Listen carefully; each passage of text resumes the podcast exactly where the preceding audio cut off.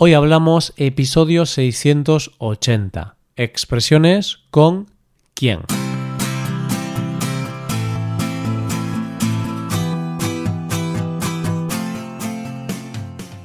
Bienvenido a Hoy Hablamos, el podcast para aprender español cada día.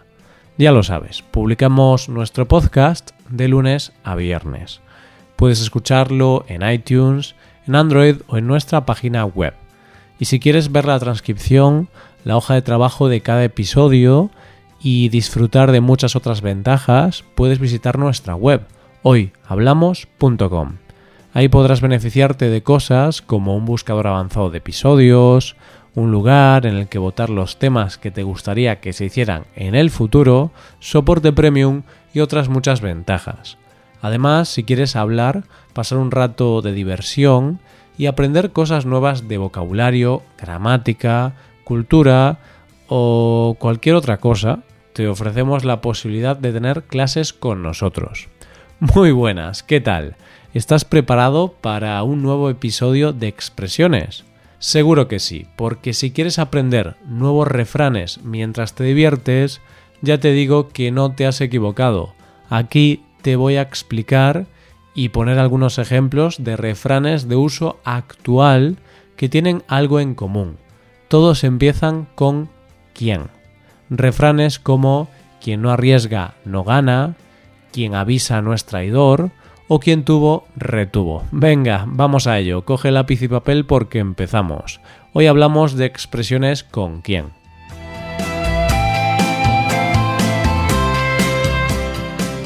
Como primera expresión tenemos una que nos habla del riesgo, de perseguir las metas a pesar de que el camino pueda ser complicado.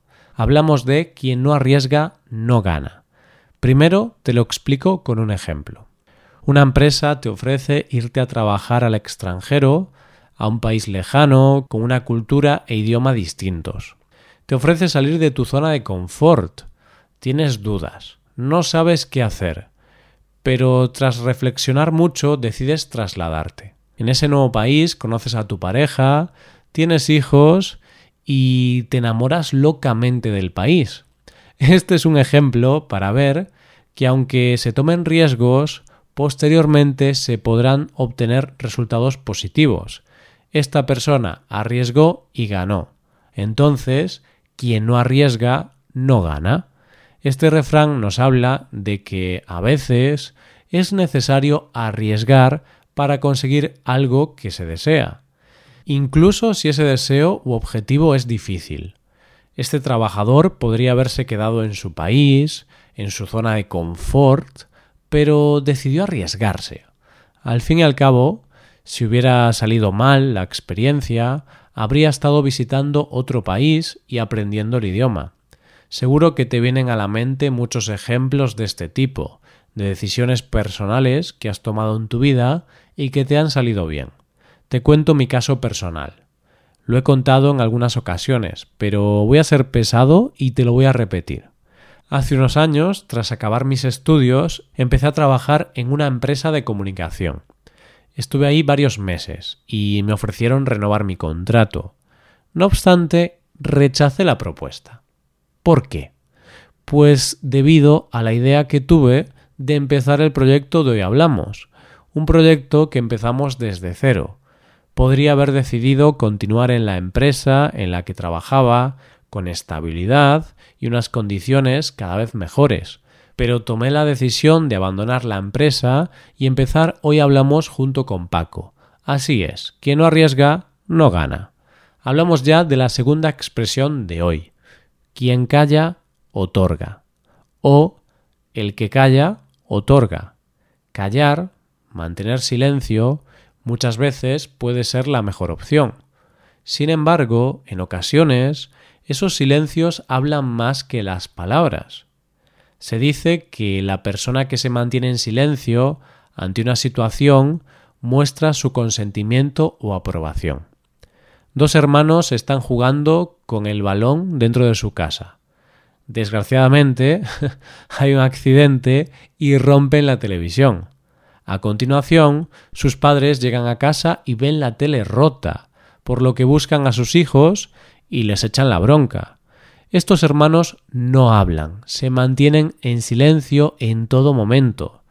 De esta forma, al mantenerse en silencio, están aceptando que ha sido su culpa, que ellos han roto la televisión. Quien calla, otorga. Los hermanos podrían decir que ha sido el perro o que la televisión se ha caído sola al suelo, pero no, sorprendentemente no inventan ninguna excusa. Poniendo otro ejemplo, imagínate ahora que estás compartiendo piso con dos compañeros más y tienes en tu parte de la nevera dos trozos de pizza de la noche anterior. Dos trozos que formarían parte de tu próxima comida. Pero abres la nevera y no hay nada. Los dos trozos de pizza han desaparecido, han volado. le preguntas a un compañero y él dice que no se lo ha comido. Después le preguntas al segundo compañero y se mantiene en silencio. Ese silencio, ese silencio otorga, ese silencio te está diciendo, sin palabras, quién ha sido el culpable. Qué pena. Deseabas comerte esos trozos de pizza secos, duros, sin ningún sabor, pero no pasa nada. Puedes comprarte una nueva. Eso sí, vas a estar enfadado con ese compañero de piso que cogió la pizza sin tu consentimiento. La noche anterior le habías avisado de que esa pizza era tuya. Por tanto, tienes derecho a estar enfadado. Quien avisa no es traidor. Como ves, te hablo ahora de la tercera expresión de hoy. Quien avisa no es traidor. Se utiliza este refrán para prevenir a alguien, para prevenirlo de que si hace algo indebido tendrá que atenerse a las consecuencias. De esta manera, si tu vecino tiene la música muy alta y te está molestando, puedes tocar su puerta y pedirle que baje el volumen. De lo contrario, llamarás a la policía. Si tras ese aviso continúa poniendo la música muy alta, tendrás derecho a llamar a la policía. Le has avisado antes, por lo cual el vecino conocía las posibles consecuencias de sus acciones. Aquí podemos decir, sin ninguna duda, que quien avisa no es traidor. ¿Cómo nos gustan los refranes? Con tan solo unas palabras podemos resumir muchas ideas.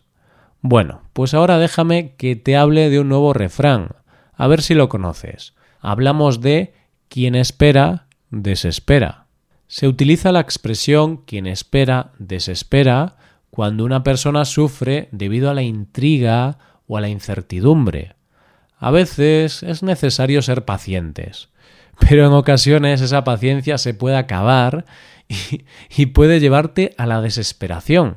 Por ejemplo, se puede utilizar esta expresión cuando un agricultor se pasa todo el día mirando al cielo y rezando para que llueva. Más aún si es verano y ese agricultor se encuentra en el sur de España, donde en verano no llueve casi nunca. Ese agricultor va a desesperarse. Este es un claro ejemplo de que quien espera desespera. Como este agricultor mira al cielo cada día, va a desesperarse qué dura es la vida de los agricultores. Dependen en gran medida del tiempo, por lo que la paciencia tiene que ser una de sus principales características. Y ahora sí, quiero hablarte de un refrán que me gusta mucho y que también nos habla del paso del tiempo. Pues hablamos de la expresión quien tuvo, retuvo. Repito, quien tuvo, retuvo. ¿Qué significa? Te lo explico primero con un ejemplo. Imagínate que estás jugando al tenis con un amigo. Jugabas a este deporte cuando eras pequeño, eras muy bueno, pero llevas más de 10 años sin jugar y decides jugar con un amigo que juega habitualmente. Bien, pues si a pesar de todo este tiempo juegas con él y le ganas, podrás decir quien tuvo, retuvo. Quien tuvo, retuvo se refiere a alguien que conserva una habilidad vigor o belleza pese al paso del tiempo, algo así como quien era hábil sigue siendo hábil o quien era bello sigue manteniendo esa belleza. ¿Cómo se utiliza? Pues en situaciones en las que una persona conserva de manera sorprendente algo del pasado. Entonces, si ves jugar a Michael Jordan a baloncesto, podrás decirlo, debido a que seguirá manteniendo algo de la calidad que mostraba en sus mejores años de la NBA. Otro ejemplo, si en el pasado cocinabas tortilla de patatas de una manera deliciosa y tras muchos años sin prepararla decides sorprender a unos amigos, entonces podrás decir, chicos, ¿habéis visto qué buena tortilla he preparado? Está claro que quien tuvo, retuvo. Hablando de retener, espero que sigas reteniendo muchas de las cosas que has aprendido en este episodio. Ahora nos vamos a ir despidiendo, pero antes de acabar ya sabes que quiero darte dos consejos o recomendaciones. Puedes hacerte suscriptor premium, de esta forma te podrás beneficiar de múltiples ventajas, como la transcripción de los episodios o la posibilidad de practicar con actividades, entre otras cosas. También puedes tomar clases de español con profesores nativos y certificados. Puedes tomarlas a través de Skype o a través de cualquier otra plataforma. Así que ya lo sabes, búscanos en nuestra página web hoyhablamos.com. Muchas gracias por escucharnos. Nos vemos en el episodio de mañana con más noticias en español. Pasa un buen día. Hasta mañana.